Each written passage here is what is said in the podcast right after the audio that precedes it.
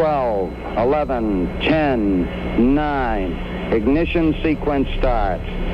6, 5, 4, 3, 2, 1, 0. All engine running. Liftoff. We have a liftoff.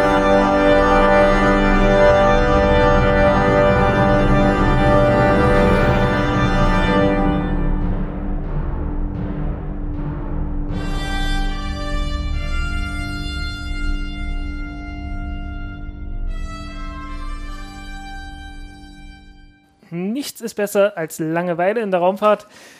Hallo zusammen. Ähm, äh, SpaceX hat ein paar Raketen gestartet und ähm, wir haben festgestellt, äh, keiner von uns beiden hat genau verfolgt, wie viele es waren seit der letzten Sendung, weil das sowieso die ganze Zeit passiert.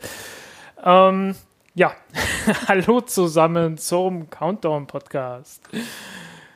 Wir haben die ähm, 115. Folge, wenn ich mich richtig, äh, wenn ich richtig gezählt habe. Ähm, hallo Lutz. Hallo Frank. Und ich grüße auch alle da draußen. Ja, ähm, was soll ich sagen? Ähm, es ist, also von dem normalen Betrieb abgesehen, ist relativ wenig passiert in den letzten zwei Wochen. Ähm, wenn noch ein bisschen mehr, als man erstmal dachte. ähm, wir haben neue Missionen, die zum Mond geflogen sind und die zur Sonne geflogen sind, beziehungsweise nicht zur Sonne, sondern einfach nur von der Erde weg, aber die dann die Sonne angucken. Und ähm, wir haben einen sehr kurzfristigen äh, Raketenstart gehabt, äh, direkt jetzt vor der Sendung.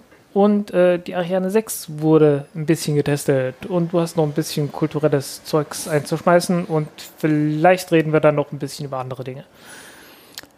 Genau. Äh, ja, wie du schon sagst, so, so ganz so viel ist ja gar nicht passiert. Ich habe dann immer mal geschaut, was so in den Meldungen stand. Äh, das, was jetzt so rausgeploppt ist, so für mich als herausragend war eher diese Geschichte, dass Indien gleich weitergemacht hat, so ein bisschen Schwung genutzt hat, ne? Und ja. äh, wenn sie schon mal auf dem Mond waren, dann irgendwie gleich das nächste Ding hinterhergeschoben haben. Ja, die Mission Aditya, äh, die eine Sonnenbeobachtungsmission ist. Ähm, man hat praktisch einen kleinen Satelliten in den Lagrange-Orbit, also in einen Sonnenorbit weg von der Sonne ähm, geschickt. Äh, Lagrange.1, das müsste der vorne weg sein. Ich müsste gucken, wo genau der ist. Ähm, jedenfalls äh, guckt der im Wesentlichen auf die Sonne drauf ähm, und hat äh, optische und Röntgen, äh, einen optischen Sensor, UV-Sensor, Röntgensensor, um die Sonne zu beobachten, ähm, hat einen äh, Chronographen, so heißen, deckt die, die Sonnenscheibe praktisch ab und guckt nur die, äußerst, die äußersten Schichten der Sonne an. Also einmal die Chromosphäre. Chromosphäre heißt so, weil da kommt die, die Farbe, da kommt das Licht her. Ähm, also das, das Ding, was so um die 5500 Kelvin heiß ist und halt glüht, das ist das, was hier durchs Fenster reinscheint. Ähm, da kommt das Licht her. Und dann hat man drüber noch die Corona, was einfach eine, eine, diese dünnen Plasmaschichten sind, wo ähm, ja äh, letztendlich stark beschleunigte Teilchen äh, ins Weltall rausfliegen und dann wieder zurückkommen, teilweise auch äh, ganz fliegen, was dann der Sonnenwind ist. Und äh, die Mission soll das beobachten, vor allem die, die Entstehung von, äh, von solchen äh, koronalen Massenauswürfen, die dann für den ja, die dann dafür sorgen, dass der Sonnenwind ab und zu mal äh, sehr, sehr heftig wird. Ähm, und der Satellit trägt dann auch entsprechend ein paar, Sat ein paar Detektoren äh, mit, um äh, solche Teilchen zu detektieren. Einfach zu gucken, okay, wie viel Energie hat das Ding, wie schnell ist, wie schnell ist es, woher kommt es, also aus welcher dreidimensionalen Richtung im Raum. Und äh, geschleicht jemand im Hintergrund durch den Raum. Echt, geschleicht jemand im Hintergrund durch den Raum? Seine Frau. Echt? Ja. Ist die nicht arbeiten? Achso, nee, ich glaube, die hat angerufen und ich bin nicht rangegangen. Ähm, viel, Spaß beim, viel Spaß beim Schneiden. Ähm, ja, ähm, von diesem Nebenschauplatz äh, abgesehen. Ähm, Also es scheint ja durch die Sonne, äh, die Sonne scheint durchs Fenster und das ist das, was wir halt abbekommen. Und Sonnen Sonnenwindforschung ist ja auch ganz klar, ne? Äh, elektromagnetische Geschichten, die natürlich für, für unsere Kommunikation wieder eine Rolle spielen. Äh, abgesehen von den schönen Dingen, die damit einhergehen, also wie äh, Polarlichter und sowas natürlich, ne?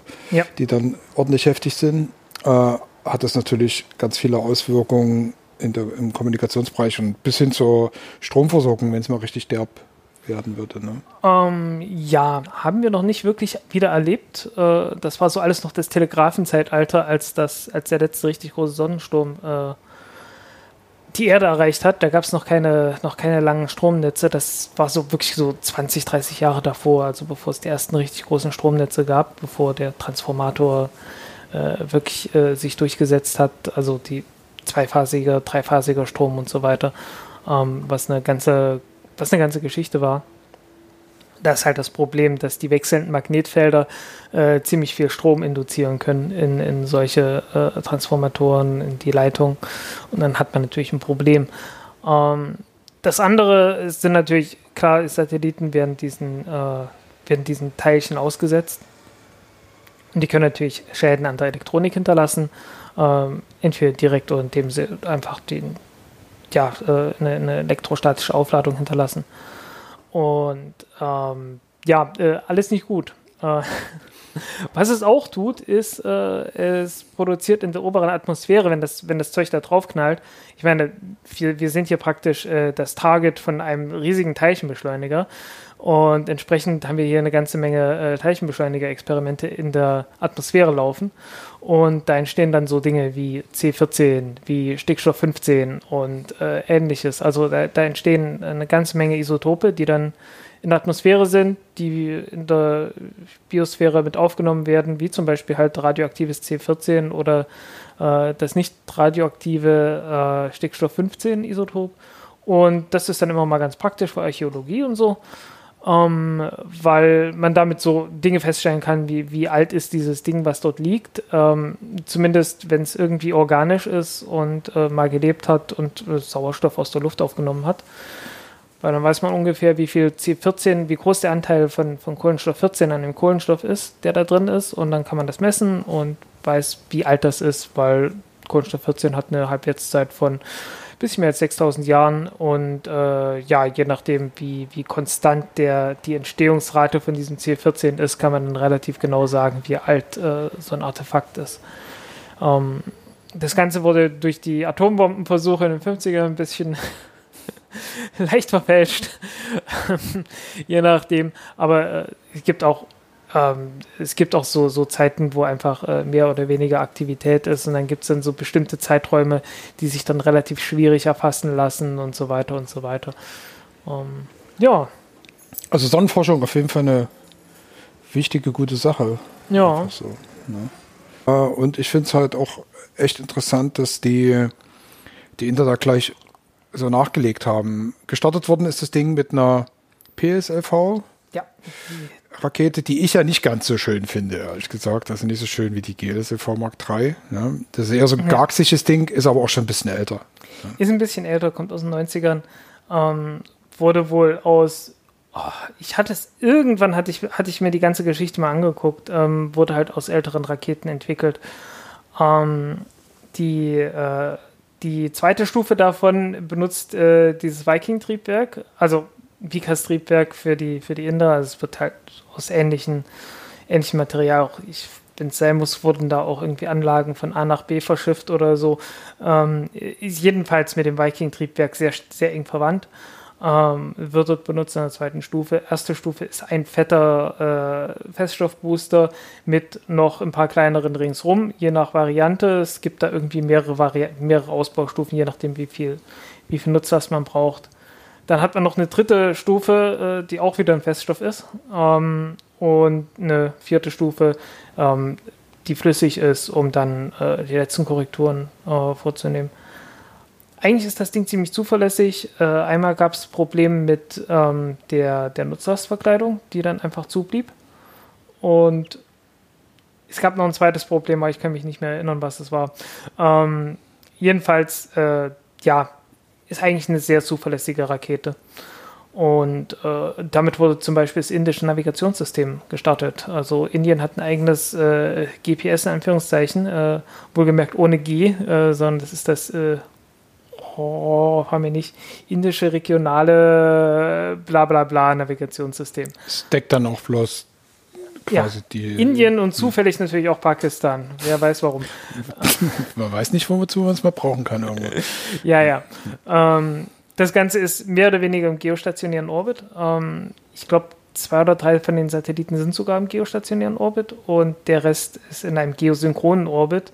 Mit anderen Worten, ähm, das bleibt nicht an einer Stelle am Himmel, sondern äh, es bleibt ungefähr in der Region, aber macht so ein Acht immer, eine, eine Acht am Himmel, ähm, weil für eine, wenn man irgendwie eine, eine Position äh, ja, feststellen will, dann muss man triangulieren, das heißt, man braucht mindestens drei Punkte äh, vorzugsweise vier.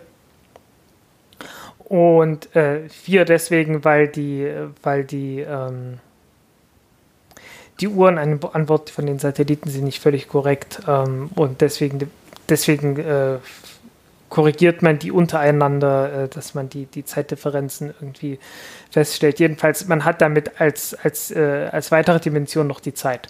Also man muss die, die Zeiten irgendwie von den verschiedenen Satelliten nochmal abgleichen, damit man da die Fehler rauskriegt. Ähm, und deswegen hat man vier Dimensionen, braucht vier Satelliten für die genaue Feststellung von, von wo man gerade ist. Ähm, und die müssen natürlich, äh, die dürfen nicht auf einer Linie sein, weil wenn die alle auf einer Linie sind, dann kann man nur, ja, dann fehlt eine Dimension einfach. Und deswegen braucht man halt irgendwie so ein paar Satelliten, die eine Schleife fliegen, damit man irgendwas hat, das von dieser Linie von den geostationären Satelliten abweicht. Und äh, ja, deswegen gibt es dann die Satelliten. Geht bis H. Äh, also die, die Satelliten wurden buch durch, durchbuchstabiert. Ähm, bis H. Ich glaube, der H-Satellit war der, der die gefangen ist, gefangen geblieben ist. Ähm, zählt durch, wie viel es sind. ich glaube, acht Stück. Ja, genau. ähm, ähm, das, das fiel mir jetzt gerade noch ein. Ich hatte noch mal geschaut, also diese PSLV irgendwie aus den 90ern, so in mm. dem Dreh. Ne? Also ich finde es schon irgendwie, wirkt, also es sieht schon ein bisschen zusammengestückelt irgendwie aus, aber wenn es äh, den Job macht, den es machen soll. Ja, es sieht, also für unsere Verhältnisse sieht es mehr aus wie 70er oder 60er Jahre, wenn nicht 50er. Also, naja, 50er ja. sah noch mal ein bisschen unförmiger alles aus. Ja, also, also schon, schon so 70er. Ja, ja. Irgendwie so 60er, 70er Jahre, irgendwie so. Ja. Aber das ist natürlich interessant. Einerseits hat man dann so eine, so eine so die, die, die niedlichste Rakete der Welt äh, und äh, dann hat man halt so eine, naja, so eine Arbeitstiere, wo man dann halt sagt, okay, da hat das drauf gepackt und weg damit. Ja. So. Ja, äh, es gibt dann noch die GSLV Mark II, äh, die dann auch nochmal sehr merkwürdig aussieht. Äh, da hat man äh, praktisch auch wieder einen großen Feststoffbooster in der Mitte und dann hat man ringsrum Flüssigbooster. Also äh, das ist äh, das Gegenteil von dem, was sonst alle machen. Was soll der Scheiß? ähm, es sieht, sieht irgendwie ziemlich ulkig aus, das Ding. Ja, vielleicht wird da einfach auch geschaut oder wurde geschaut, was, was vielleicht irgendwie alternativ geht mit den jeweiligen Ressourcen, die halt irgendwie vorhanden sind. So, ne? Ja, Wobei, ich schätze, die hatten einfach die, äh, die hatten die, diese, die Baupläne für die Booster einfach zufällig rumliegen. Von der Ariane. Hm zufällig, zufällig rumliegen. Ähm, aber da können wir ganz kurz das Thema bloß, da habe ich nämlich eine Frage dazu, also in Bezug auf äh, Raketentreibstoffe. Ähm, ich hatte es jetzt bei mir irgendwie vorbeigedödelt so. Äh, ich glaube, es war im Zuge von einem, von einem anderen Podcast oder von irgendeinem Radio-Feature oder so. Äh, dieses High Impulse, ne? Äh, dieses deutsche Unternehmen, die da irgendwie äh, Rakete bauen mit Kerzenantrieb, also Paraffin irgendwie drin. Ja. Also so typisch Booster-Style, ne, brennt von innen nach außen ab. Aber äh, wie, wie funktioniert das mit Paraffin? Und dann erzählen sie auch die ganze Zeit, das ist alles mega umweltfreundlich und äh, aber geflogen ist es noch nicht, oder? Nee, geflogen ist das noch nicht. Ich glaube, es gab ein paar, paar Tests am Boden. Ähm, der erste Test, der erste Flugtest soll sowieso suborbital sein, von daher bin ich da jetzt nicht so so richtig nah dran. Ich sag mir einfach, ja, fliegt das Ding mal, wenn es dann irgendwie dazu kommt, dass das Ding wirklich mal geflogen ist, dann kann man mal wieder sich äh, ernsthaft damit beschäftigen. Ähm, ja, also das ist äh, Paraffin, äh, ist nicht nur Paraffin, also es ist jetzt nicht, es ist jetzt kein, kein weißer Wachs, wie man es von der Kerze kennt. Da fällt mir gerade ein, du hast mir was geschenkt. Mal. Genau. Äh, das genau. steht hier irgendwo im Regal. Das ist so ein wie ein Teelicht, sieht das aus? Genau das mit so, Ding. Mit so grünem Zeug drin. Äh, was, ich habe es noch nicht angezündet, steht hier irgendwo. Sollte man noch nicht. Mir wurde gesagt, das Ding brennt nicht ordentlich. Ähm, also brennt nicht. Also fliegt brennt, nicht um die Ohren, es brennt einfach nicht. Brennt nee, nicht, aber nee. du hast mir das geschenkt. Äh, das ist, ist das genau. sowas? Das ist genau das. das, Ach, das ist also genau das. ist nicht ist nicht genau von denen, äh, ist irgendwie von einer anderen Rakete gewesen, aber hm. ähm, von der Sache her ist es genau das. Ähm, du hast äh, du hast Paraffin, aber das sind äh, ein paar Zuschlagsstoffe drin, damit das auch zusammenhält ähm, weil es bringt dir ja nichts, wenn das Ding abbrennt und dann sofort flüssig wird und dann einfach das ganze, das ganze Ding einfach flupsch rausgeht, ähm, sondern es soll ja an, an Ort und Stelle bleiben und verbrennen. Ähm, ja, und ist halt Hybridantrieb, soll heißen, du hast außen was Festes und innen hast du ein Loch drin und da schiebst du halt irgendwie einen, Brennstoff, äh, einen, einen Oxidator rein.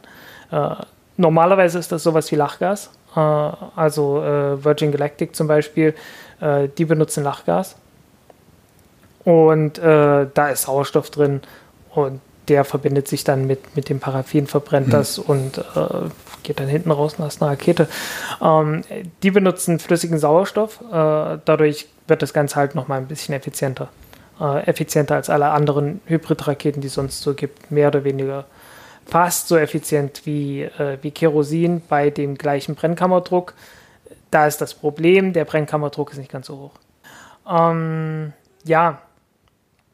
Also, genau, ähm, aber es hat mit einem normalen äh, Festbrennstoffbooster äh, insofern nichts zu tun, weil so ein Booster hat ja den Oxidator gleich mit in seiner Paste, die da drin genau, ist, mit drin. Genau. Und äh, dadurch kann man ein bisschen, dadurch, dass man das trennt, kann man halt höhere Effizienz erzeugen. Und man hat natürlich die Kontrolle drüber, wann das Ding verbrennt und wann nicht. Ja, ähm, indem du einfach, oder wie viel, also du kannst den Schub drosseln und erhöhen, je nachdem, wie du brauchst. Ähm, weil du hast eine Turbopumpe und du hast einen, Wasser, äh, einen Sauerstofftank und äh, ja, entsprechend geht das. Äh, ich glaube, die haben einen Gasgenerator mit drin, aber ich bin mir nicht sicher. Also die, die haben wahrscheinlich noch einen zweiten Treibstoff mit drin. Äh, theoretisch geht das auch noch anders. Äh, ich müsste gucken. Ähm, ja, jedenfalls als Kohlefaser, äh, Kohlefasergehäuse, damit das auch ordentlich hält. Ähm, ja, und damit wollen die in Orbit fliegen. Ähm, muss man abwarten. Äh, bis jetzt ist von den, von den drei Firmen äh, High Impulse, ESA Aerospace und ähm, ähm, Rocket, die Rocket Factory, äh, von denen ist bis jetzt noch niemand geflogen. Aber dafür ist eine andere kleine Rakete geflogen, Firefly. Mhm. Deswegen äh, haben wir uns heute dann auch noch treffen können, weil du es noch geschafft hast, den Artikel noch loszuschießen. Äh, dafür. Ja, ich habe so mal kurz reingeschaut. Äh, viele Leute in Uniform vor der Rakete. Ja, ist ja auch fürs Militär gedacht. Naja, äh, ich glaube, die, die Uniformen sind äh, ich habe gar nicht so genau hingeguckt. Ich war so, ich war nur froh, dass ich ein Foto hatte. Ah, okay, Foto, ich kann das zeigen, sehr schön. Mhm. Äh, weil du brauchst ja immer ein Artikelbild für, für sowas. Ähm, und, und, noch dazu ein offizielles, möglichst von der Firma, mhm. damit dann niemand ein Problem damit hat, jada, jada. Äh, und es gab keinen Livestream dazu. Ähm, warum nicht? Das Ganze war eine Militärmission für die Space Force. Ähm, und äh, ja, das Besondere ist, am 30. August, also das Ganze ist so, so nicht ganz ernst zu nehmen, aber so ein bisschen. Äh, am 30. August hieß es, okay, äh, fürs nächste halbe Jahr müsst ihr euch bereithalten, dass jederzeit, äh, äh, dass wir jederzeit sagen können, wir haben hier einen Satelliten und den startet ihr jetzt. Ähm, so ganz ernst zu nehmen war das mit Sicherheit nicht. Passiert dann ja auch innerhalb von zwei Wochen. Ähm, aber die mussten dann halt sagen, okay, äh, so hier, Satellit ist fertig, holt ihn ab, macht die Rakete startbereit und dann startet mal. Und äh, zum Abholen und Integrieren in die Rakete hatten sie 60 Stunden Zeit. Sportlich? Ähm, ja, ja. Und äh, dann gab es die, äh, die Koordinaten für, die, äh, für den Flug. Also wohin, wohin mit dem Ding.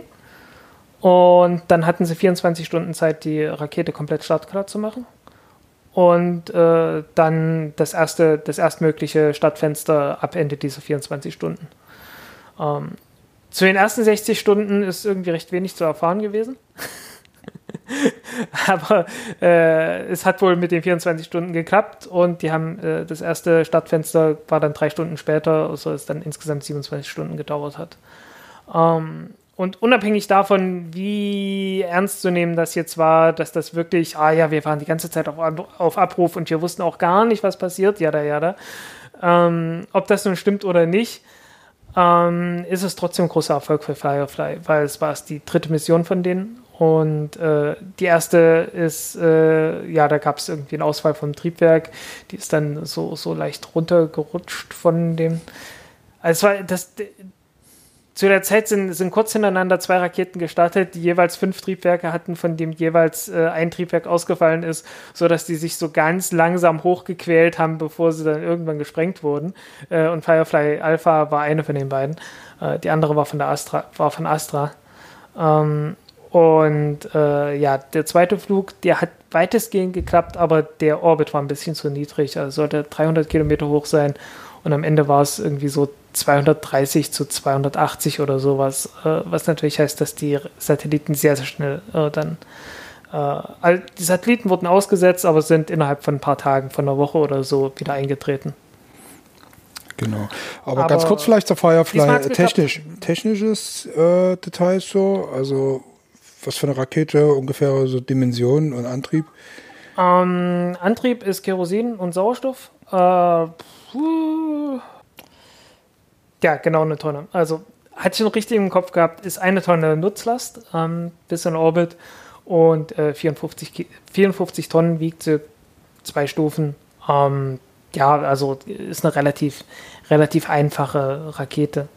Ähm, die entwickeln auch weiter und äh, die nächste Rakete, die die haben, ist praktisch die Antares-Rakete die dann äh, mit den Reaver-Triebwerken, die auch die Firefly Alpha benutzt, äh, ausgestattet werden soll. Also die erste Stufe soll mit diesen Triebwerken ausgestattet werden. Ähm, und dann kommt halt wieder die alte, die alte Feststoff-Oberstufe obendrauf und äh, fertig.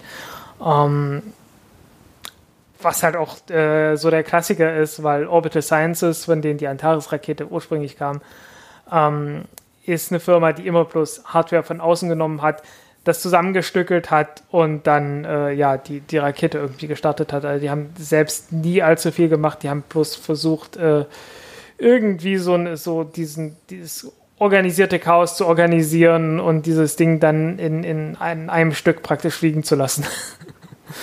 Aber für die, für die Space Force, bei Space Force muss ich immer, muss ich immer an diese Netflix-Serie denken, an die lustige.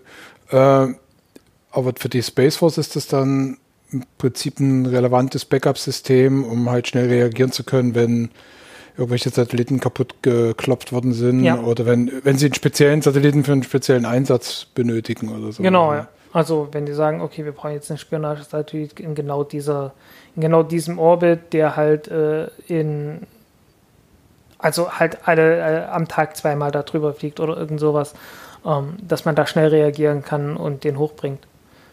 Oder wenn halt wirklich irgendwie ein wichtiger Satellit ausgefallen ist und ersetzt werden muss, ähm, dass die den praktisch auf, auf, Lager, äh, auf, auf Lager schon haben und dann sagen können, hier, schaut das Ding mal, wir brauchen das jetzt. Finde ich aber interessant, dass es so, so, so, so, so ein bisschen so kurierdienstartiges Gefühl vermittelt so, ne? Also ja, ja wir halt, haben ja Nutzlast geht halt, los. Das mhm. Ding muss halt, das Ding muss halt bereitstehen, also die Rakete muss bereitstehen. Ähm, mit SpaceX geht das nicht so richtig. Die starten zwar regelmäßig, ähm, aber dann müssen sie halt, äh, das ist halt alles geplant. Ne? Also, und ähm, die haben halt schon einen gewissen Vorlauf von wenigstens ein paar Monaten, äh, wo dann die Raketen halt schon äh, ausgebucht sind. Und die Falcon 9 ist natürlich auch viel größer. Also ähm, ob sich das dann lohnt, äh, ist eine zweite Frage. Mhm. Die braucht vor allem viel größere Anlagen. Ähm, und äh, SpaceX äh, nutzt die Stadtanlagen ja eh schon ziemlich gut aus. Ja, ist krass, ne? Ja, aber finde ich interessant, dass das so ein, so ein Teil der Militärlogistik ist, dass man sagt, ja, hier brauchen wir irgendwie, müssen irgendwie diese Informationslücke schließen, macht mal los und zwar jetzt. Mhm. Und dann irgendwie in 60 Stunden das Ding irgendwie integrieren und nach oben schicken, so, das ist schon eine Ansage. Ja. Wenn man überlegt, wie das sonst bei anderen läuft, so, ne? gerade in Europa oder so. Ja, die, äh, also die Raumfahrt wird langsam auch immer mehr integriert in, ins US-Militär. Ähm, äh, Rocket Lab mit der, äh, mit der Elektron-Rakete hat jetzt eine zweite Variante, wo man praktisch die Oberstufe weggelassen hat und äh, den Rest praktisch, äh, also die, nur die erste Stufe fliegt und obendrauf dann irgendwelche hypersonischen Testvehikel oder sonst irgendwas hat. Ähm, ja, also dann praktisch für, für, für andere Tests das benutzt. Tja, das zeigt uns auch immer wieder, ne, dass du halt diesen Dual-Use äh, hast grundsätzlich. Ne? Also klar hat es ja, ja, letztes Mal schon gesagt, mit der Soyuz, die ja letztendlich auch irgendwann mal eine Interkontinentalrakete gewesen ist oder immer noch ist, im ja, weitesten Sinn. Ne? Aber diese Flexibilität, äh, das eben mit Unternehmen gemeinsam zu machen äh, für solche Einsatzvarianten, das ist schon sehr erstaunlich. Also, dass, wobei, man dass meinen so müsste, ist. wobei man meinen müsste, das Militär sollte das doch alles alleine können. Hm, warum? Äh, warum? Äh, naja, wir haben doch jede Menge Inter Interkontinentalraketen rumstehen, die man prinzipiell auch mit einer, mit einer Oberstufe ausstatten kann, die halt, also wie die Minotaur-Raketen, äh, mit denen man Satelliten starten kann und äh, das sind halt Raketen, die mehr oder weniger dastehen und sowieso jederzeit startbereit sein müssen. Also eigentlich sollte man meinen, das Militär äh, hätte das alles schon längst in Eigenregie machen können, aber offensichtlich sind sie da nicht so aufgestellt, dass sie das organisiert kriegen. Ja, das ist natürlich jetzt total Spekulation, warum das so outgesourced wird. So, ich vermute einfach, dass äh, die Aufgaben, die solche Betreuung von Raketensilos oder mobilen äh, Startrampen für solche Kontinentalraketen haben, dass die einfach einen anderen Fokus fahren. Ja, ja sehr und, gut möglich. Äh, und, ja, aber wie auch immer. Aber die reden halt schon seit Jahren über, über, diese, über diese Möglichkeit, also dass sie das brauchen. Ähm, und wie gesagt, wie real das jetzt alles war, äh, also es war mit Sicherheit nicht real. Also es war mit Sicherheit kein, kein echter große, Test davon. Große Show. Ja, ähm, weil hieß ja äh, innerhalb von jeder Zeit innerhalb von einem halben Jahr, dann passiert das innerhalb von zwei Wochen. Ähm, die wissen natürlich auch, okay, das ist ein Unternehmen, das relativ wenig Erfahrung hat. Zu viel können wir denen jetzt noch nicht zumuten. Ähm, haben wahrscheinlich auch äh, sichergestellt, dass irgendwie die Organisation äh, äh ordentlich, ordentlich funktioniert. Und das Unternehmen will natürlich auch relativ schnell jetzt diesen Start dann über die Bühne kriegen, damit sie die Erfahrung haben und äh, weitermachen können. Also das ist völlig klar, dass das jetzt nicht irgendwie vier, fünf Monate gedauert hat. Ähm, und ob das dann mit, den, mit der Vorbereitung von diesen äh, 60 Stunden dann wirklich so geklappt hat oder ob die da nicht äh, die ganze Zeit schon äh, mehr dran gearbeitet haben und auch wussten, dass es, äh, dass es ja relativ bald soweit sein wird, sei dahingestellt, ähm, ist jedenfalls äh, äh, trotzdem ganz guter Übungslauf sicherlich für die gewesen.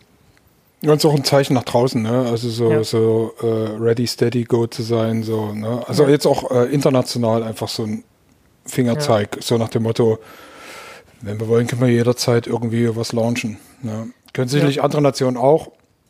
Naja, aber da tummelt sich ein bisschen was, ne, in diesem Sektor. Äh, nächste Thema, was du dir aufgeschrieben hast, war ja eigentlich mal wieder was Japanisches, ne? Das war, das war was Japanisches. Das ist äh, die Mission, die bei der letzten Sendung noch nicht gestartet war. Ähm, X-Rism und Slim. Ähm, Slim ist ein Mondlander äh, und zwar auch eine, ja, so eine reine Demonstrationsmission wieder mal. Ähm, wo man einfach gesagt hat, okay, das Ding soll landen. Ähm, das Besondere ist, äh, es soll sehr präzise landen, innerhalb von, ich glaube, ein, 200 Metern vom festgelegten Zielort. Ähm, was man bis jetzt so noch nicht gemacht hat. Man war halt immer froh, wenn das Ding halt irgendwie unten war und, und nicht gekippelt hat und so. Ähm, Nicht in irgendeinem Kraterfeld.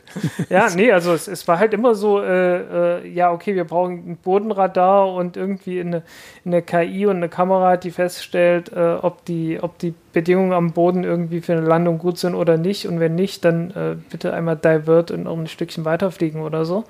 Äh, wie es ja damals mit Apollo 11 gemacht hat, wo dann mhm. der Bordcomputer natürlich Buzz Aldrin oder sowas war äh, die dann entschieden haben, hey, äh, das geht hier gerade nicht, wir müssen noch ein Stückchen weiter und dann mit irgendwie ein paar Sekunden Treibstoff äh, übrig das Ding noch gelandet haben.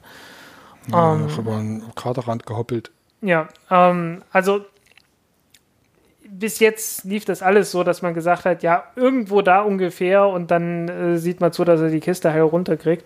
Ähm, und die versuchen es jetzt halbwegs gezielt äh, an, an, der Stelle, an der Stelle abzusetzen, halt innerhalb von ein, 200 Metern oder sowas. Ähm, und ansonsten hieß es, ja, wir haben eine Multispektralkamera da, also eine Kamera mit diversen Farbfiltern und sonst nichts. Ähm, es, es, sei denn, da ist doch noch irgendwas und es ging irgendwie aus, aus dem, was, die, was ich jetzt gesehen hatte, nicht hervor. Ähm, wenn, dann reden wir beim nächsten Mal nochmal drüber, sobald das Ding gelandet ist. Ähm, zurzeit ist es unterwegs. Ist auch wieder äh, nicht die Hauptmission, sondern äh, Nebenmission.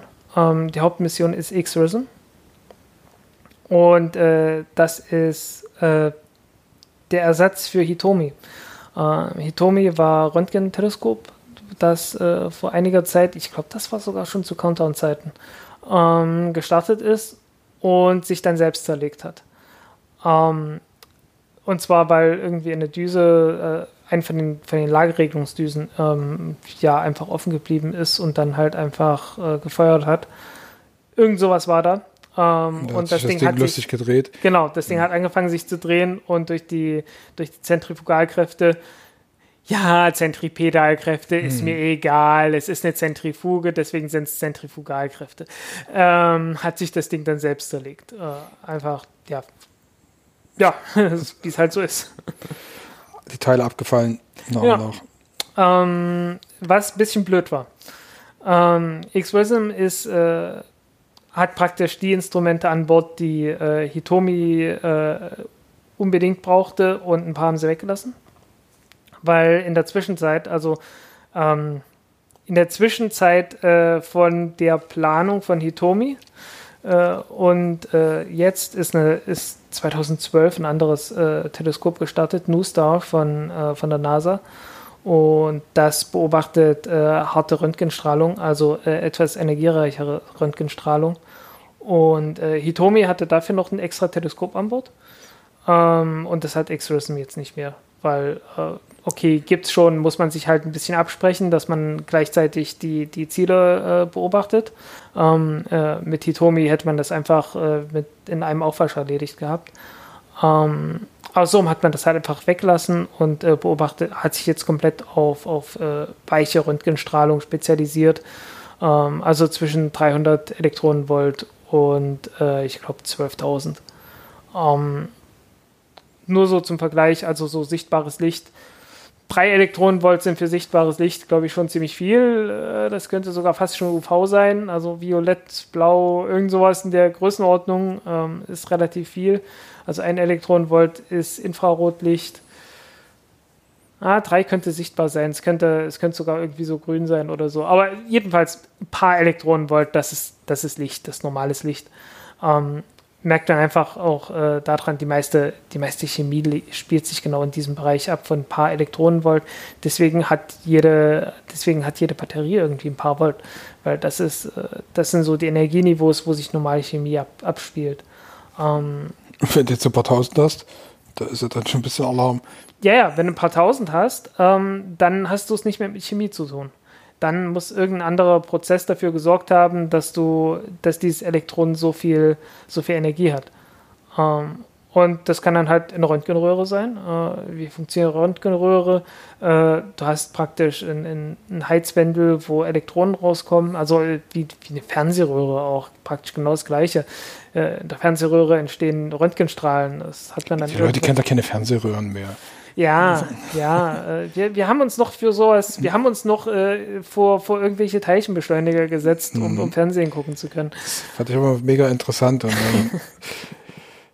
quasi gelenkten Strahl immer auf eine, auf eine Matrix geballert, äh, die dann angeregt worden ist zu leuchten, ne, die Oberfläche. Oder war das dann der Elektronenstrahl ja. selber, der geleuchtet hat? Nee, nee, nee. nee. Äh, du, du schießt den Elektronenstrahl auf die, äh, auf die Scheibe, die dann halt einen Phosphor hat. Äh, und Phosphor ist einfach bloß eine Leuchtschicht.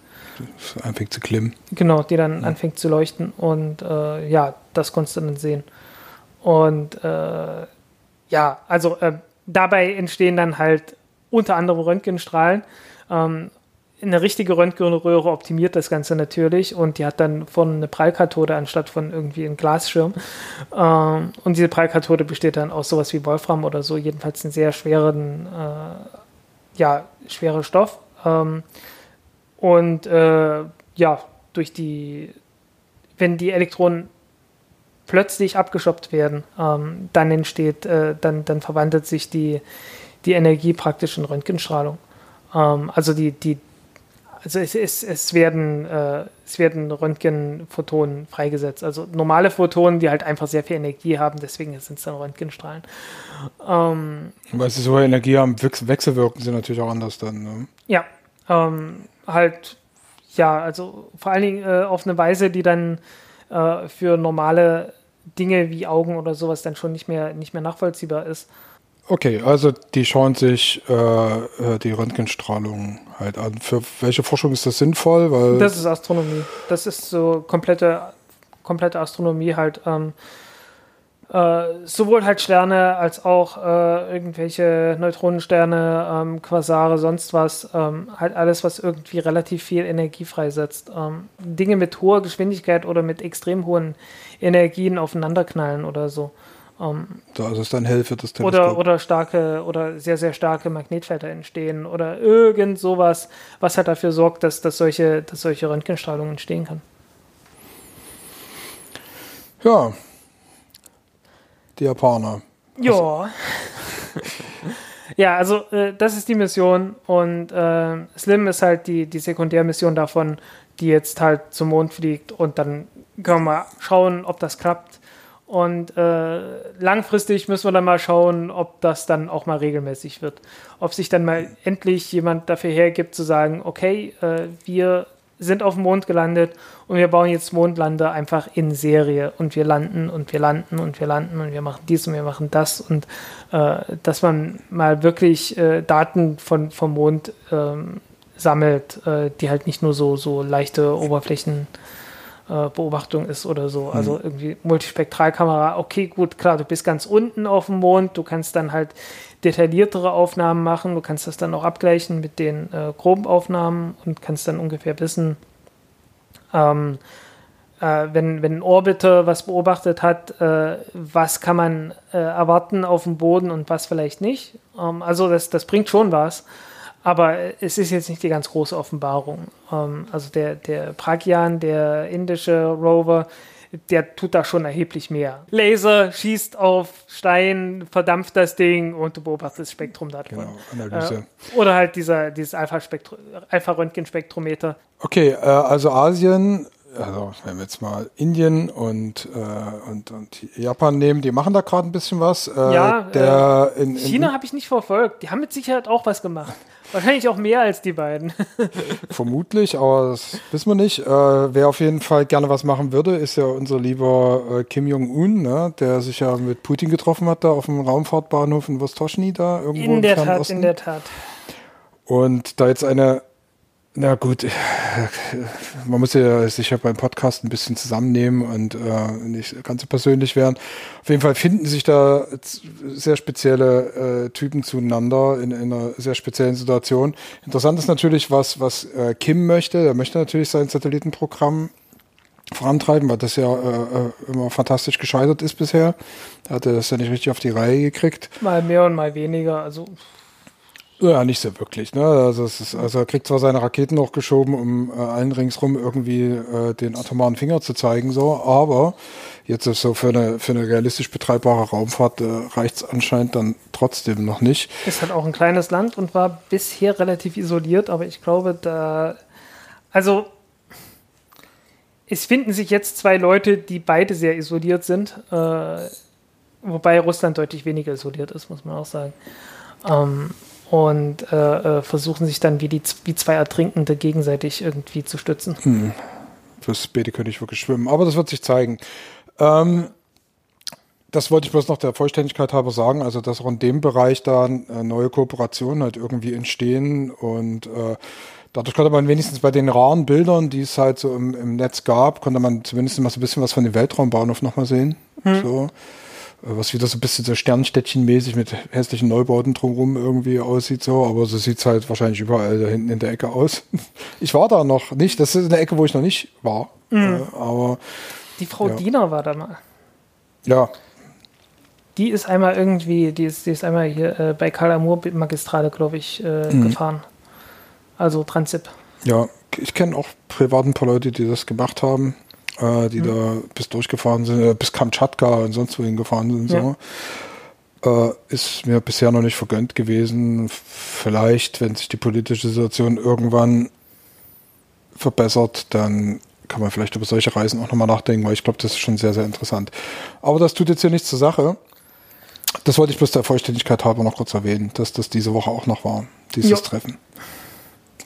Jo, ähm, ja, ansonsten, die Ariane 6 äh, wurde getestet, äh, das Triebwerk wurde mal kurz getestet, äh, nur für ein paar Sekunden, nicht allzu lang. Ähm, der erste Start von der Ariane 6 ist, äh, ich glaube, nächstes Jahr ange... Ich glaube, es, es wurde einfach nur nächstes Jahr gesagt und ich dachte mir so, naja, wahrscheinlich nächst, eher so Mitte als Anfang. ähm, aber äh, habe ich tatsächlich keine, keine ganz konkreten Informationen zu. Ähm, äh, ein nee, kein Hörer, ein Leser von mir hat sich, hat sich bei mir gemeldet und wir hatten uns mal ein bisschen unterhalten äh, über ESA und er meinte, ja, irgendwie, ähm, das, das war, der Anlass war der, der Artikel, den ich über die, über äh, die letzte Ariane 5 äh, geschrieben hatte. Ähm, er meinte, ja, irgendwie, äh, es kommt schon hin und äh, es war, äh, also man war relativ begeistert, äh, dass mal einer so ungefähr das geschrieben hat, äh, was alle gedacht haben. ähm, ja, äh, meinte aber, es ist relativ, äh, es ist relativ wichtig, ähm, die, die Rolle der Knes äh, in dem Ganzen äh, mit zu betrachten, weil wie war das? also Arianes Bass ist relativ aus, aus Kness herausgewachsen, war immer sehr eng verbandelt damit. Und das ist jetzt erst vor kurzem ähm, mit dem Übergang zu Ariane 6 ist das ein bisschen aufgeweicht worden. Ähm, die hatten da immer so ein bisschen äh, den, den, Finger drauf gehabt und das führte dann auch zu Knatsch zwischen Frankreich und Deutschland und ähm, ja, ist eine relativ, äh, ist eine relativ komplexe Sache. Ähm, relativ, äh, relative Verwicklung da. Ähm, aber so in, in groben Zügen hat es, glaube ich, gepasst. Ähm, man muss halt immer so ein bisschen gucken, okay, was ist dann eher Frankreich gewesen, äh, was war Kness, was war, äh, was war dann äh, der Arianes Bass an sich und so weiter. Ähm, das ist halt, äh, ist relativ kompliziert. Ich muss mich damit auch nochmal irgendwie einfach nochmal auseinander damit setzen und einfach nochmal nachlesen, dass ich das dann im Kopf auch zusammengestückelt kriege. Ähm, weil, wie gesagt, wir hatten es einfach nur so unterhalten und ich habe da auch nicht großartig mitgeschrieben oder so. Ähm, ja, ähm, aber war, war auf jeden Fall interessant. Ähm, der, der Witz ist bei solchen Dingen, ähm, ich nehme von solchen Unterhaltungen äh, immer ziemlich, also ich nehme zwar irgendwie viel mit, aber relativ wenig, dass ich dann äh, wirklich äh, konkret sagen kann, bis ich dann nochmal irgendwie nachgelesen habe oder das aus einer zweiten Quelle nochmal habe. Dann erinnere ich mich wieder dran, stimmt, das hat der gesagt, ja, da, ja, da. Mhm. Und äh, dann plötzlich, äh, dann funktioniert das dann auch wieder. Also das, die, die äh, mein Gedächtnis funktioniert nicht so, dass ich irgendwas einmal höre und dann, dann weiß ich das und äh ja, also Erinnerungsvektoren mehrere einfach zu haben, genau, wenn man ja. zu irgendwas kommt. Ja, ja, das, ja, das kenne ich auch gut. Also gerade beim, also klar, mhm. ich höre total viele Podcasts, gar nicht so viele Podcasts im Sinne von Podcast-Podcast, also die, die auch, äh, aber eben doch viele Radio-Feature, äh, die einfach so irgendwelche öffentlich-rechtlichen, da gibt es ja total viel. Mhm. Ähm, und da merke ich halt auch immer, dass ich dann, wenn mich ein Thema interessiert hat, ne, dass ich dann aber nochmal nachgucken muss. Also ich muss dann nochmal selber mal kurz zu dem Thema was lesen und dann verankert sich das auch. Weil äh, ich finde das auch immer total müßig. Also wenn man jetzt anderen zum Beispiel vermitteln möchte, ah, hier, äh, bitte hört da mal rein, so. Das sagen dann auch viele, ja, da höre ich dann da rein, aber ich habe keinen Bezug dazu oder äh, ich kann mir das dann trotzdem nicht merken oder so. Also selbst wenn da interessante Aspekte in dieser halben Stunde, Stunde oder so dann irgendwie drin sind. Und so ist das eben auch bei solchen ja. Geschichten. Das verankert sich wirklich, glaube ich, nur mit zusätzlichen Stützbeinen noch, was man dann sich selber nochmal erarbeitet. Das ja. geht, glaube ich, gar nicht anders. Aber gut, es gibt Leute, die merken sich alles Mögliche. Ne? Aber ja. aber ich gehöre nicht dazu. Also ich brauche auch wie du einfach nochmal eine, eine zweite Stütze meistens. Hm. Ja, also wenn ich, wenn ich unbedingt muss, dann kann ich das auch besser. Ähm, aber da braucht man dann, da, da muss man dann wirklich diese Memo-Techniken benutzen. Ähm, äh, was durchaus geht. Also ich, ich, ich habe das mal ernsthaft versucht und das, das funktioniert auch einfach wirklich, ähm, dass man diese Loki-Methoden benutzt, also dass man sich in eine, eine das ist nur eine alte griechische Technik. Also du guckst mich etwas fragend an, deswegen scheinst du das wohl nicht zu kennen. ähm, aber äh, also es ist eine, eine, alte, alte griechische Technik, dass man einfach sagt, ähm, ich, äh, ich glaube, es geht zurück auf jemanden, da gab es ein Erdbeben und äh, bei, einem, bei einem Bankett oder sowas. Und äh, der konnte dann halt noch genau sagen, wer, wer alles war. Und der ist dann halt einfach je, im Kopf jeden, jeden Teil dieses bei jeden, jeden Sitz von dem Bankett einfach abgegangen und hat dann gesagt, okay, der hatte das gemacht, der noch das und der und das und, und so weiter. Und so ähnlich macht man das auch. Und das machen auch die Gedächtnisweltmeister so. Also, dass die wirklich dann sagen, ähm, ich hatte mich mal mit jemand, mit einem unterhalten, deswegen mhm. weiß ich das. Ähm, du nimmst einfach irgendeine, irgendeine Route, die dir sehr gut bekannt ist, wo, die du die jederzeit visualisieren kannst. Ähm, und äh, zum Beispiel mein Schulweg, ne? also was weiß ich, der, der alte Schulweg zur Grundschule oder sowas.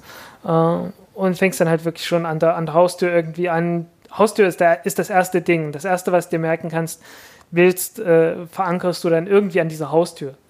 Ähm, und äh, bei uns war es dann so, drei Stufen runter war dann halt eine, eine Stufe, wo, da war immer ein, ein, Farbfleck gewesen. Also wurde irgendwann mal das Treppenhaus äh, gestrichen und da blieb dieser markante Farbfleck zurück.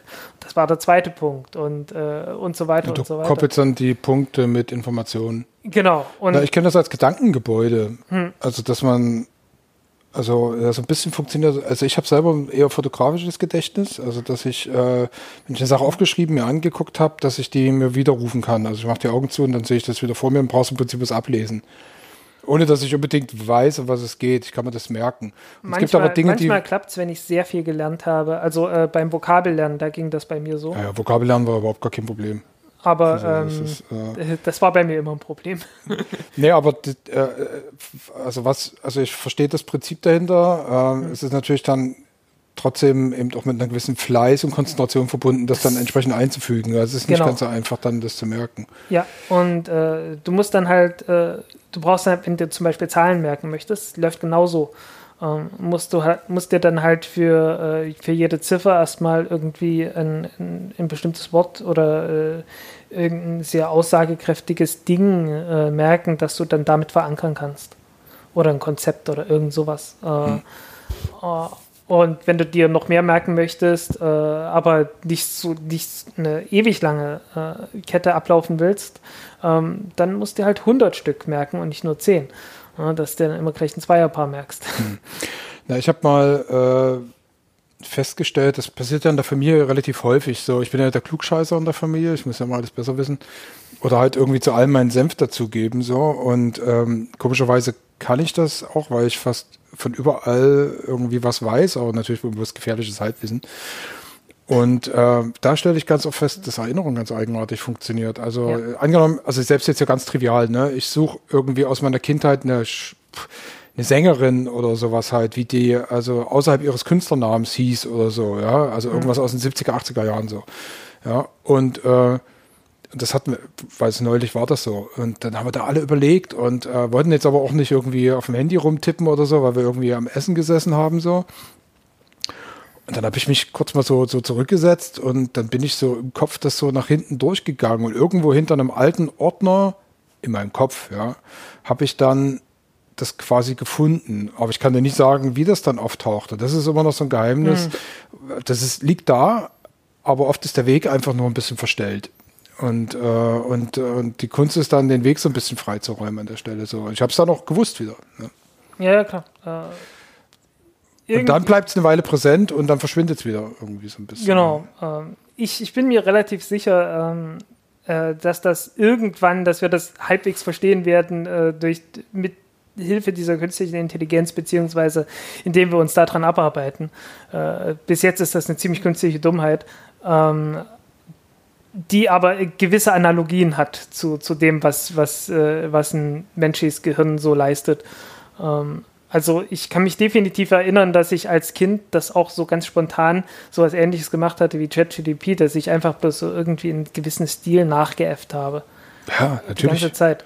Ne? Ja. Ähm, also ich, ich habe das, äh, beim Schreiben. Ich habe das, im kind, ja. hab das im Kindergarten mit, äh, äh mit DDR-Politikern irgendwie immer gemacht. Da haben sie natürlich auch alle lustig gemacht an die Erzieherinnen und so. ähm, weil ich irgendwie das letzte, was ich, das letzte, was ich irgendwie zu Hause gesehen hatte, war halt irgendwie so eine politische Rede von bla irgendwas. Von Honey. Ja, wahrscheinlich von Honey. Äh, und, äh, genau. nee, nicht. Ich konnte, also ich konnte diesen Duktus irgendwie also zumindest für ein paar Stunden konnte ich diesen Duktus perfekt nachmachen. Hm. Ähm, aber witzigerweise, ist, das ist mir einmal passiert. Es gibt von der BBC ein Spiel. Äh, das nennt sich Object of Insane Desire. Ich habe das einmal gehört. Äh, ich weiß auch, das wurde irgendwann 2006, ich glaube 11. März oder irgend sowas ausgestrahlt. Ähm, also definitiv habe ich das gehört und das ist so Shakespeare-artig gemacht, also mit so jambischen Pentameter, also so, so schön hm. durchgereimt. Und ich konnte danach genauso sprechen. Für ein paar Minuten. das ist total genial.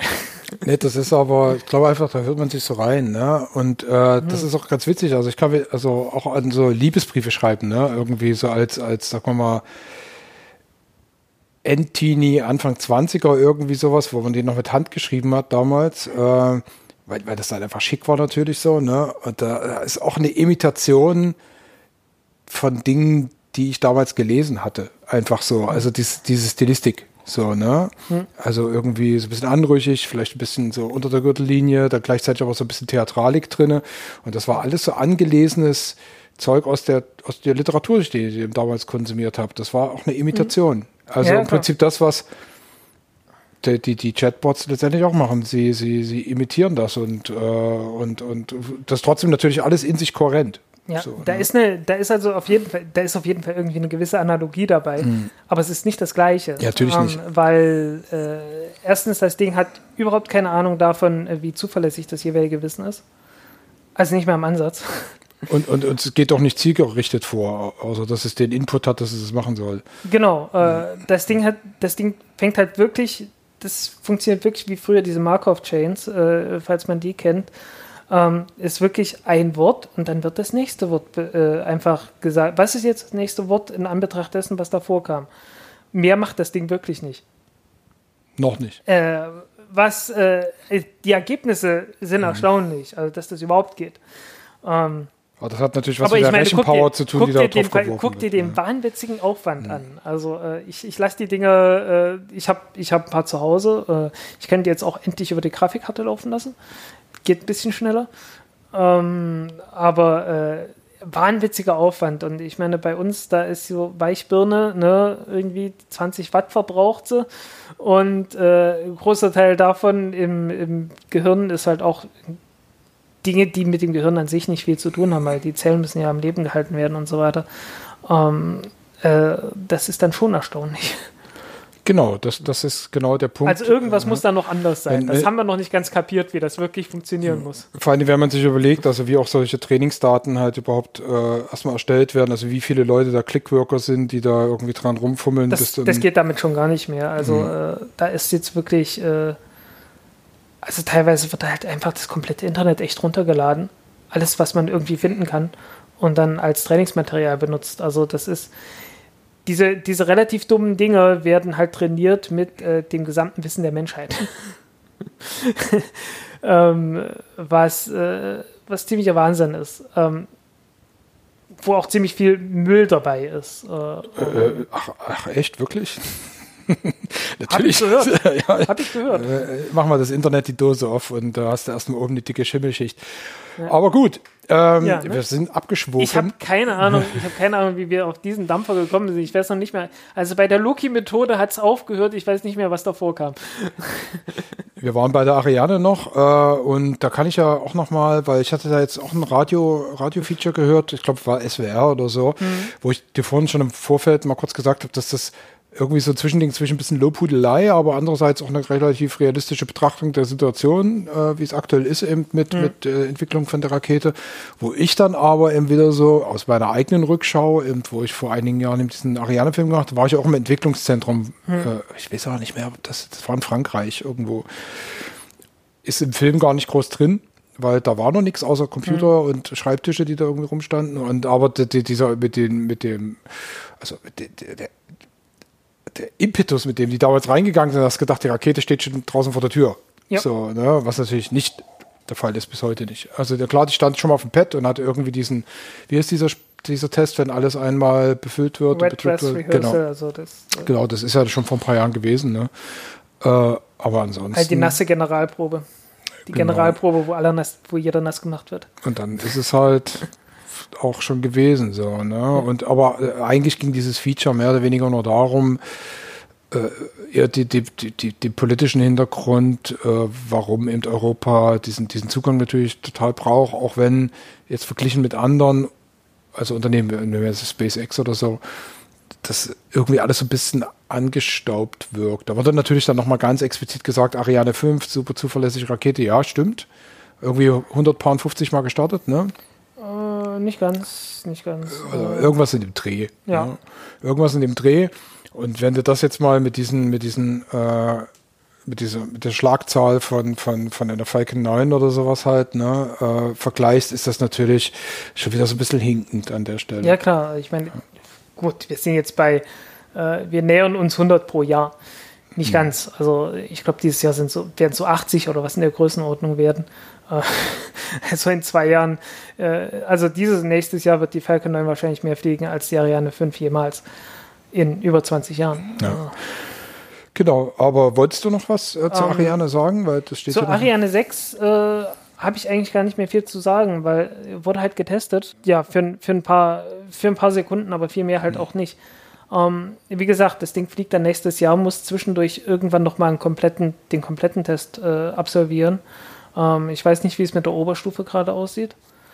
Ähm, was so ein Ding war, was, wo man lange dran gearbeitet hat, wo halt auch immer wieder äh, das Budget einfach zusammengestrichen wurde, äh, wo man halt auch wenig rationale Entscheidungsprozesse äh, dahinter hatte. Ja, ist halt. ist, was soll man sagen? Ähm, wir freuen uns trotzdem, wenn sie irgendwann dasteht und irgendwie ihren Job macht, so, weil das wäre schon cool, wenn wir hier einfach als Europa einfach wieder dran arbeiten. Und vielleicht kriegt man es auch hin, dass wir irgendwann so ein bisschen technologisch aufholen und die Möglichkeiten gibt es auch, dafür müssen, müssen, die Prozesse halt verschlankt werden, die dahinter ja. stecken. So. Das, das Problem ist nicht die Technologie, das Problem ist wirklich die Organisation ähm, und der, der politische Prozess. Wir haben nach wie vor keine, äh, keine politischen Prozesse gefunden, um wirklich eine Zusammenarbeit von so vielen unterschiedlichen Nationen in Europa, äh, totales Klischee, aber ist halt so, ähm, äh, wirklich zu gewährleisten auf eine Art und Weise, dass man, ähm, dass, die, dass die nationalen Egoismen irgendwie befriedigt sind, aber gleichzeitig äh, eine, eine konstruktive Zusammenarbeit irgendwo stattfindet weil das ist das, was zurzeit nicht, nicht, nicht stattfindet. Also man, man ist halt, jeder ist halt wirklich komplett auf sich bedacht und äh, äh, verliert dabei das große Ganze, das, worum es eigentlich geht, aus den Augen. Und da fehlt ein bisschen eine, äh, ja, da fehlt, da fehlt halt irgendwie jemand, der ein bisschen einen Daumen drauf hat und sagt, okay, hey Leute, es geht hier um Europa als Ganzes, es geht hier um, oder es geht hier um, um äh, ein gewisses Ziel, es geht hier irgendwie um Raumfahrt. Ähm, macht euch keine Sorgen, ihr werdet schon was abkriegen davon. Also ihr werdet hier nicht leer ausgehen, aber erstmal muss das funktionieren. Und der Rest ist dann sekundär und nicht, wie es zurzeit ist, dass es umgekehrt ist, dass alle in erster Linie drauf gucken, was kriegen wir jetzt hier an Industrieaufträgen rein, äh, äh, welche politischen Kuhhandel können wir jetzt dadurch betreiben, dass wir jetzt äh, das äh, Raumfahrtprogramm abgegeben haben oder dass wir jetzt eins bekommen haben ähm, und so weiter und so weiter, wie halt das alles abläuft. Ähm, und äh, ja, also das ist halt wenn das mit Raumfahrt klappen würde, könnte ich mir vorstellen, dass das ein großes Vorbild wäre. Aber zurzeit ist es halt bloß ein Abbild davon, dass es halt nicht klappt. Ja, das ist ja der, in der Kernfusionsforschung ist das ja ähnlich. Ne? Ja. Also da mit, mit dem, was ist das, der ITER? Ne? Ja. Ähm, und da haben wir solche Sachen. Also ich, ich bin absoluter pro-europäisch und ich denke, dass das der richtige Weg ist. Es muss eben diese Prozesse müssen gefunden werden und natürlich haben wir solche Querschläger dann immer äh, jetzt auch in einem Europa der Populisten, ne?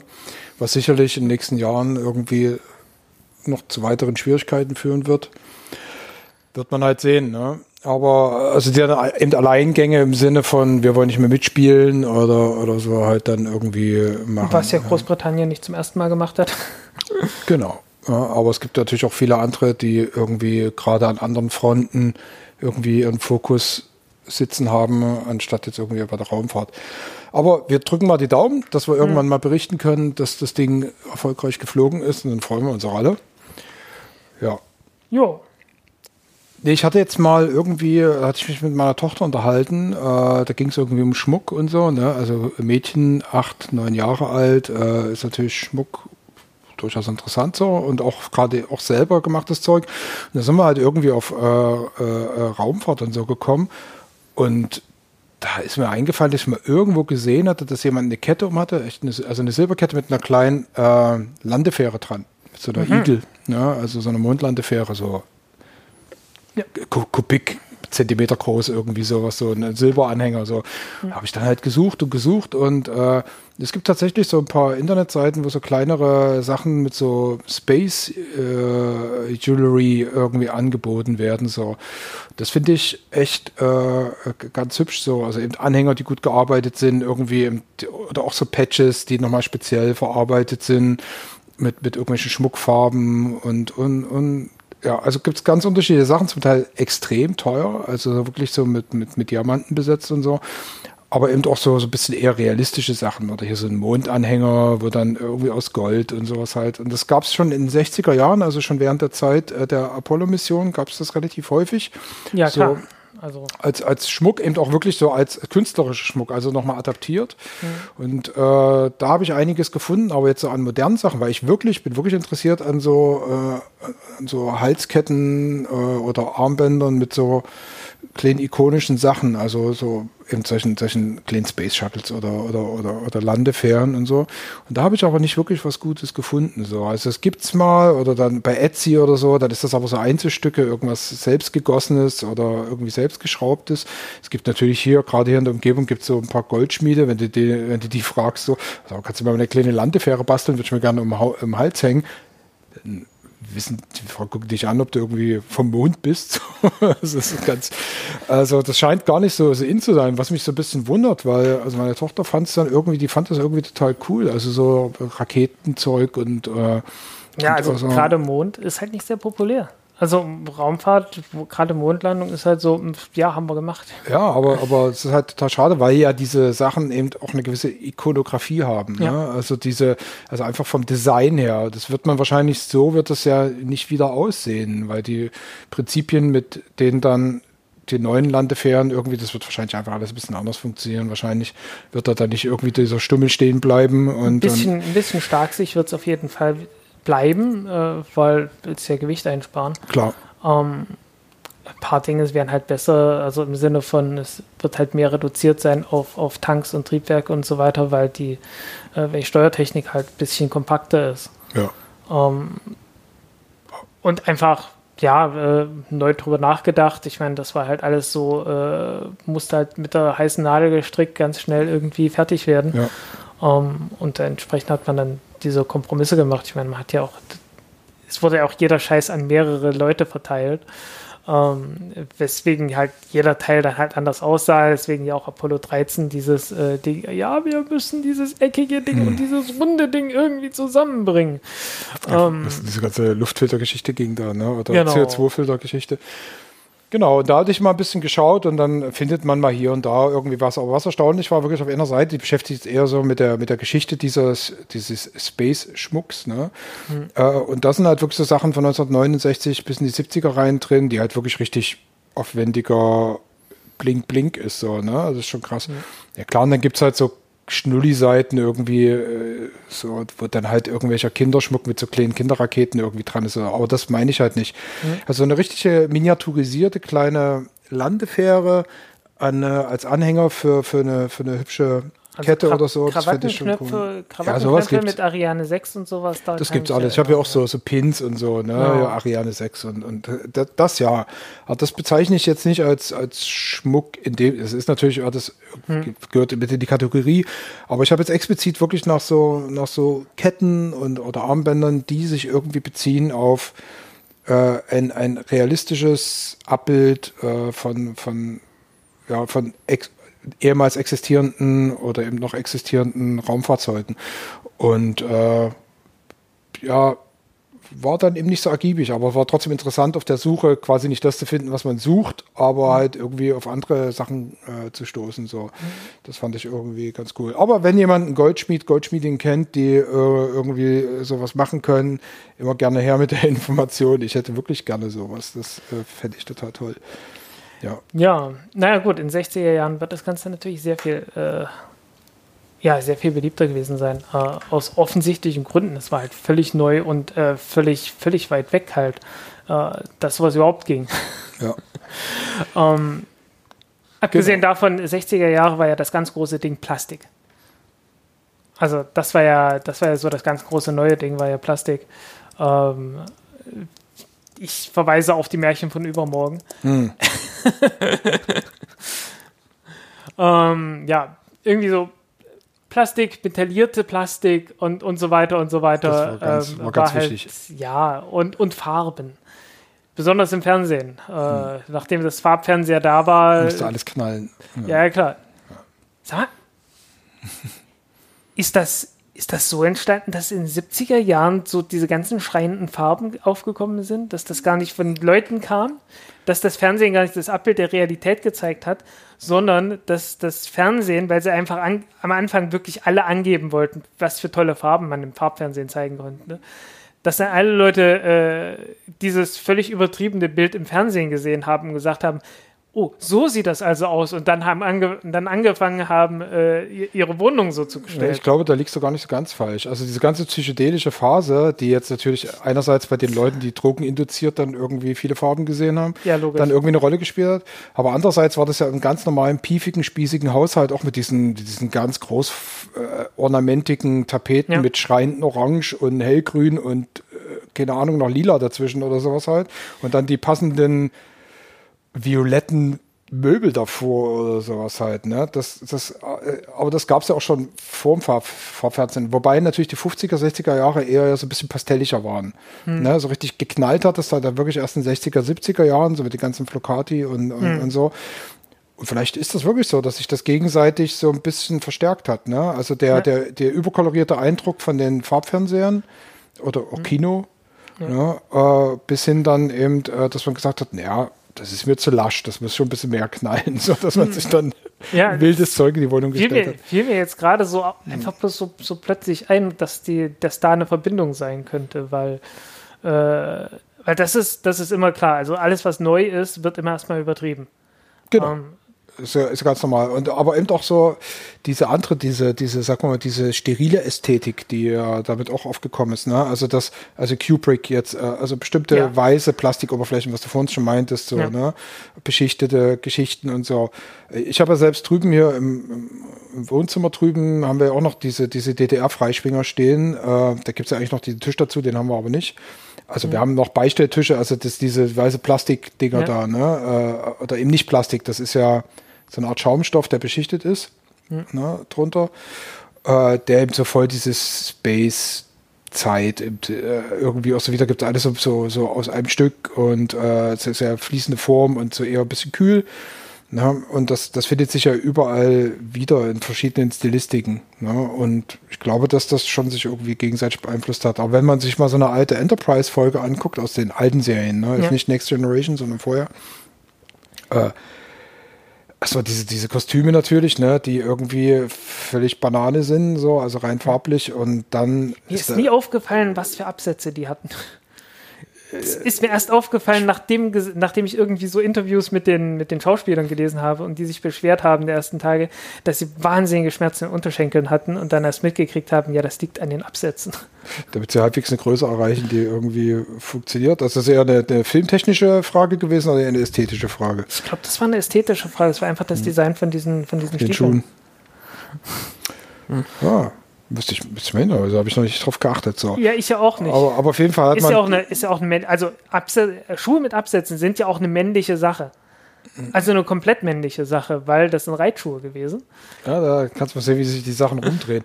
Aber Ja, wenn ja. du dir natürlich jetzt mal so barocke Gemälde anguckst, ne, äh, wenn dann irgendwie, keine Ahnung, hier August der Starke oder auch der Sonnenkönig Ludwig der oder 14., ja. Ludwig der 14. mit seinen, mit seinen äh, Seitenstrümpfchen und äh, Strumpfhalterbändchen und also die ganze feminine äh, Das ist, Prunk- heute, das ist heute feminin. Das wird Ja, ja, alles, von der äh, alles von der Männermode übernommen Ja, ja, und ich jetzt red- tragen es halt die Frauen. Genau, also ich rede jetzt ja aber aus der heutigen Perspektive. Und da sind natürlich diese Schnallenschuhe, also mit den, oder die, die Ja. Schuhe mit den großen Schnallen, den Absätzen. Korsett, äh, genau. Perücke, alles. Genau.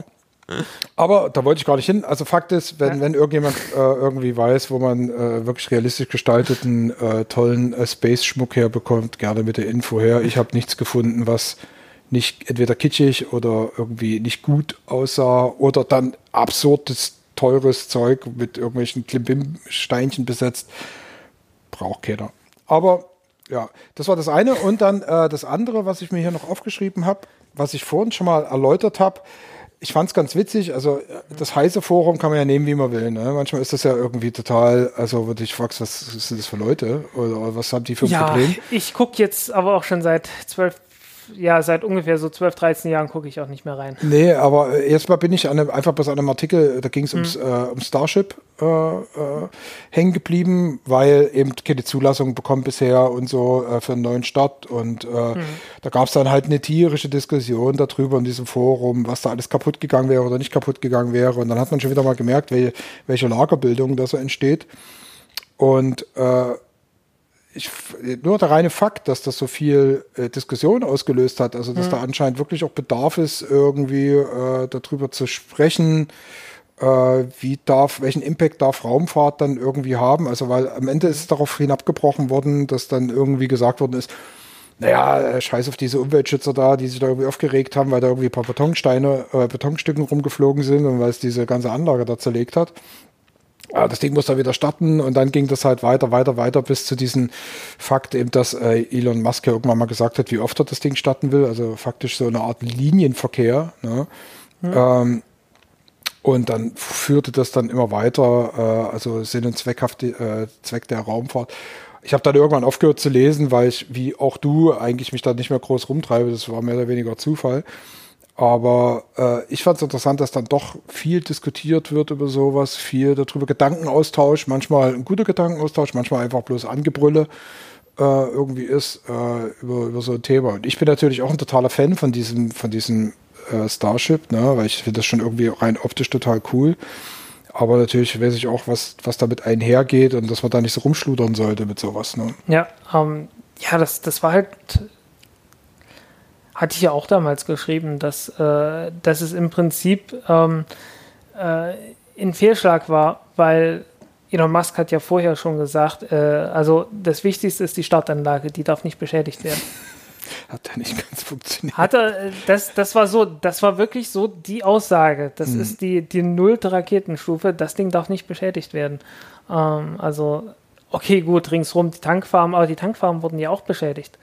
Ähm, also da ist, äh, da ist schon erhe erheblich was schiefgegangen und sehr viel mehr als die äh, SpaceX-Fans ähm, dann äh, wirklich äh, zugeben möchten. Wegdrücken konnten. Ja. Umgekehrt muss man natürlich auch zugestehen, äh, was die Umweltschützer dort machen. Ähm, man, muss da, man muss da drauf gucken, man muss auch auf die Sicherheit achten. Ähm, aber die haben natürlich, ist ja natürlich auch völlig, völlig an der Realität vorbeigegangen und haben daraus äh, dann sehr viel mehr gemacht, als es dann tatsächlich war. Ich meine, es ist halt einfach bloß Betonstaub, ähm, der dann runtergekommen ist. Das ist jetzt nicht ganz so furchtbar, sollte man nicht einatmen, war aber auch nicht so viel, dass man dort, äh, dass man da riesige Staubwolken gehabt hätte, die man dann eingeatmet und Silikosis gekriegt hätte. Ähm, das war es halt auch nicht. So schnell Ähm, geht das auch nicht von immer einatmen da, aber das ist eben, äh, also ich hatte mir damals ein paar Videos bei Twix angeguckt, ähm, die, die so ein bisschen gezeigt haben, also waren meistens so Dashcams von irgendwelchen Autos, die da irgendwo in der Region geparkt waren, äh, die dann äh, ordentlich eingeregnet worden sind, zum Teil halt wirklich echte fette Klamotten irgendwie auf diesen Motorhauben gelandet sind. Das war schon recht eindrücklich. So, aber ja. das war das war eigentlich bloß noch eine Erwähnung, die ich jetzt halt irgendwie hier kurz mhm. äh, loswerden wollte. Ansonsten ja, habe ich jetzt hier nichts mehr auf meinem Ich finde es immer schade, stehen. dass es kulturell inzwischen immer bloß noch so auf äh, darauf hinausläuft, dass dann eine gewisse Lagerbildung ist. Ich meine, gewisse Lagerbildung, das ist, das ist menschlich. Ähm, aber äh, das ist halt ähm, wenig Bestreben gibt, äh, dann wirklich zu sagen, okay, Moment, das, das hier ist sachlich und äh, wenn es wenn es zu weit weggeht von, von dem, was sachlich ist, ähm, wenn man dann wirklich anfängt, irgendwelche Gefahren zu erfinden und so weiter, dass naja. man dann äh, darauf auch nicht mehr eingeht, äh, dass man einfach nicht mehr bereit ist, dann zu sagen, ja, okay, gut, ja, hier bin ich zu weit gegangen, sorry. Das, das sind und, halt. Ich meine, ich habe noch nicht, ich habe noch nicht mal was dagegen, dass man zu weit geht. Aber man muss dann halt auch irgendwann mal sagen können, äh, ja, okay, das war nicht so toll. Sorry. Ja, man sollte die Größe haben, auch mal Sachen einzugestehen und das, also das, aber ich glaube, manche Leute sind vielleicht auch nicht lernfähig äh, oder, oder kriegen das nicht. Also ich halte mich dafür sehr lernfähig, weil ich schon viele Fehler gemacht habe und die auch entsprechend zugeben wollte und konnte irgendwann, aber das, das ist ein Prozess, der hat natürlich gedauert. Aber weil du ja. sagst, dass dann halt Sachen erzählt werden, die so gar nicht hinhauen oder so. Also es ja. gab mal das Beispiel, das war kurz nachdem ich da irgendwie von diesem Dreh, äh, Flugzeugträger Pipapo zurückgekommen war, wo es dann witzigerweise genau um diese äh, Carrier Strike Group ging, die dann verlegt worden ist. Und mhm. da war, war eigentlich ein anderes Thema, es war auch bei Heise. Und da habe ich mich dann mal genötigt gefühlt, mal hinzuschreiben. Also dann im Forum das mal, weil ich das ja nur aus erster Hand wusste und äh, wusste, was genau der Plan war ne, äh, dass da, da war so, ja, und jetzt verlegen die da irgendwie ins Mittelmeer und machen da und wer weiß, und da ist jetzt ein großer Plan ja. dahinter und dann äh, wurde da diskutiert und da habe ich gesagt, nee, äh, wo ich da an Bord war, hat jeder davon geredet, dass die nächste Station Mittelmeer ist, weil Crewtausch gibt und hm. Besatzung ausgetauscht werden, Helikopter ausgetauscht werden und Technik ausgetauscht ja. wird und so. Das ist seit zwei Jahren klar, was die als nächstes machen. So, ja. weißt du? Und aber da, das, das hat aber natürlich keinen interessiert. Das ist, so, eine, ne? Information, das so. ist eine Information, an die relativ schwer ranzukommen ist. Und ja, aber dann sollen einfach die Klappe halten, nie rumspekulieren. Ja. Und dann wirst du aber dafür noch angegriffen im Zweifelsfall. Ja. Aber das ist jetzt auch nicht das Thema. Du wolltest noch mal was zu Tesla sagen? Ähm, ja, weil ist ne, ich habe vorhin einen Artikel zu schreiben über den Battery Day von, von Tesla ah, ja. von letzten hm. Jahr, äh, von, von 2020. Äh, um nochmal zu rekapitulieren, was 2020 gesagt wurde und was 2023 jetzt Realität ist. Hm. Und äh, da können wir dann das nächste Mal ein bisschen mehr drüber reden. Ähm, stattdessen rede ich mal ganz kurz noch drüber, was ich am letzten Wochenende gemacht habe. Äh, da stand ich vor drei Skeletten und äh, da nicht Halloween ist, ist klar, die waren nicht aus Plastik. Das waren, hm. das waren echte Skelette. Äh, also genau genommen, ich, ich, stand nicht davor, es stimmt nicht. Äh, ich stand äh, zweieinhalb Meter drüber äh, auf, einem, auf einem Hügel aus Dreck, der da aus der Grube rausgehoben wurde, wo die dann drinnen lagen. Äh, das war eine archäologische Ausgrabung äh, im Kloster Posa bei Zeitz, meiner Heimatstadt. Ähm, und ja, war eine, war eine interessante Sache, weil was da ausgegraben wurde, war eine, eine alte Klosterkirche. Ähm, die, von der nie die Rede war irgendwie. Also als ich von der Geschichte von Zeitz gehört hatte, war davon nie die Rede.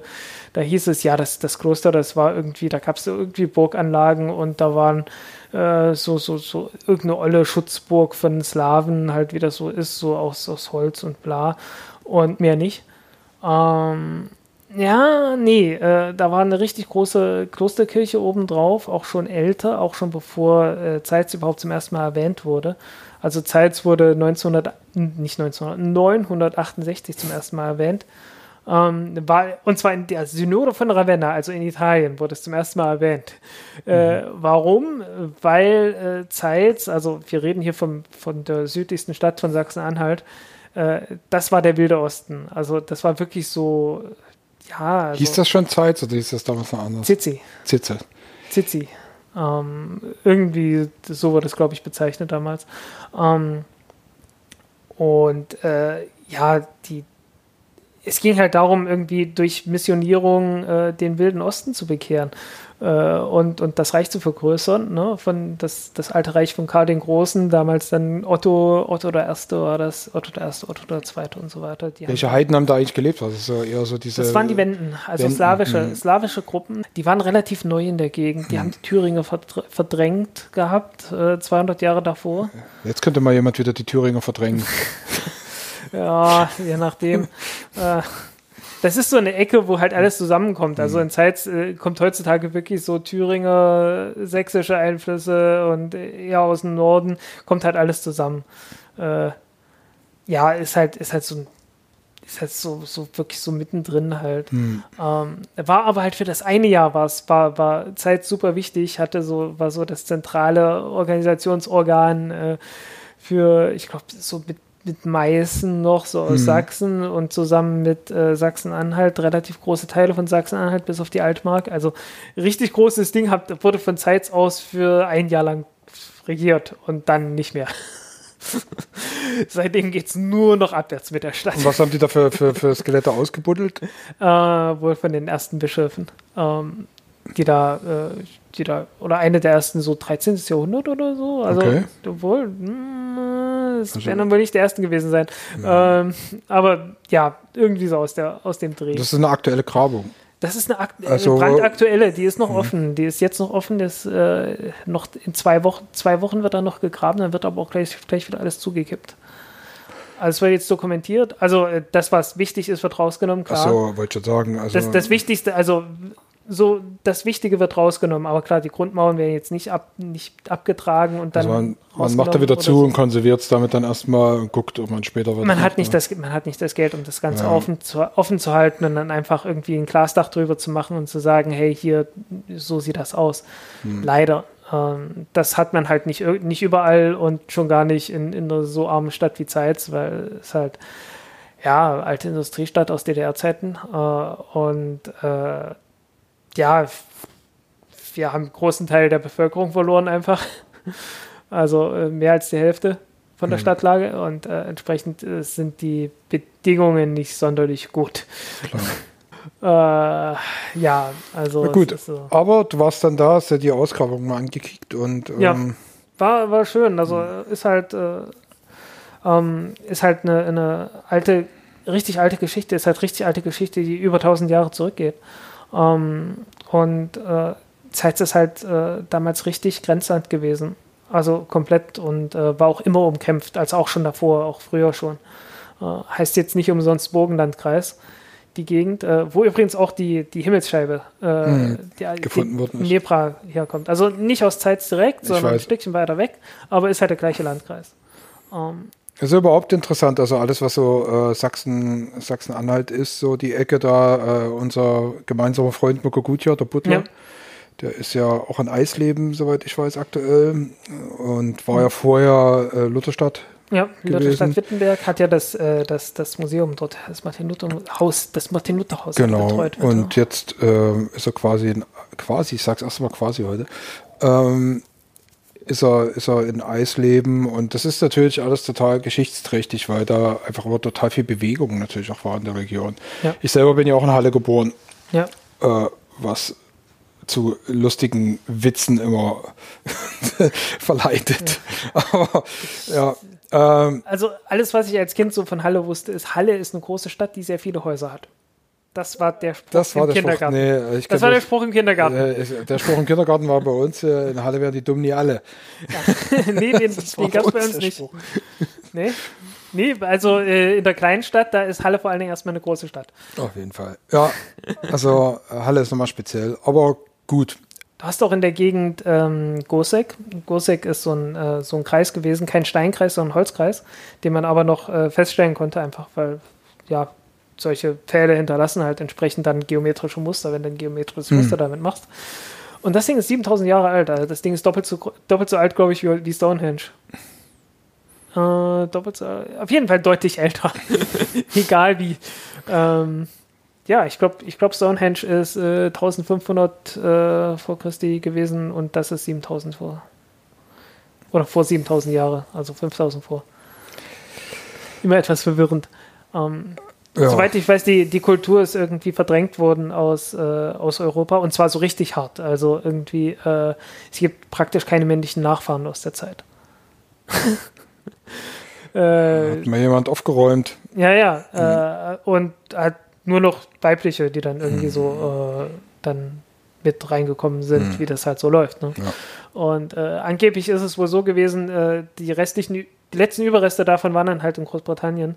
Und äh, so in den letzten Jahren, als es dann langsam absehbar wurde, da haben sie dann angefangen, äh, Stonehenge und ähnliches zu bauen, halt aus, aus Stein, damit es nicht so schnell weggeht.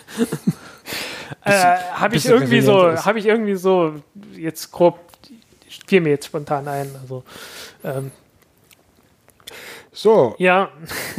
Gucken wir mal auf die Uhr. Haben jetzt hier äh, ungefähr anderthalb Stunden, ne? Ja. Äh, und Schauen viel, wir das nächste Mal, viel Abschweifung. Ein bisschen mehr ist. Ähm, mal gucken, ob ich mich noch, ob ich noch ein anderes nettes Thema finde für nächstes Mal. Ähm, und ansonsten bleibt uns gewogen. Ja, bleibt uns gewogen und bis zum nächsten Mal.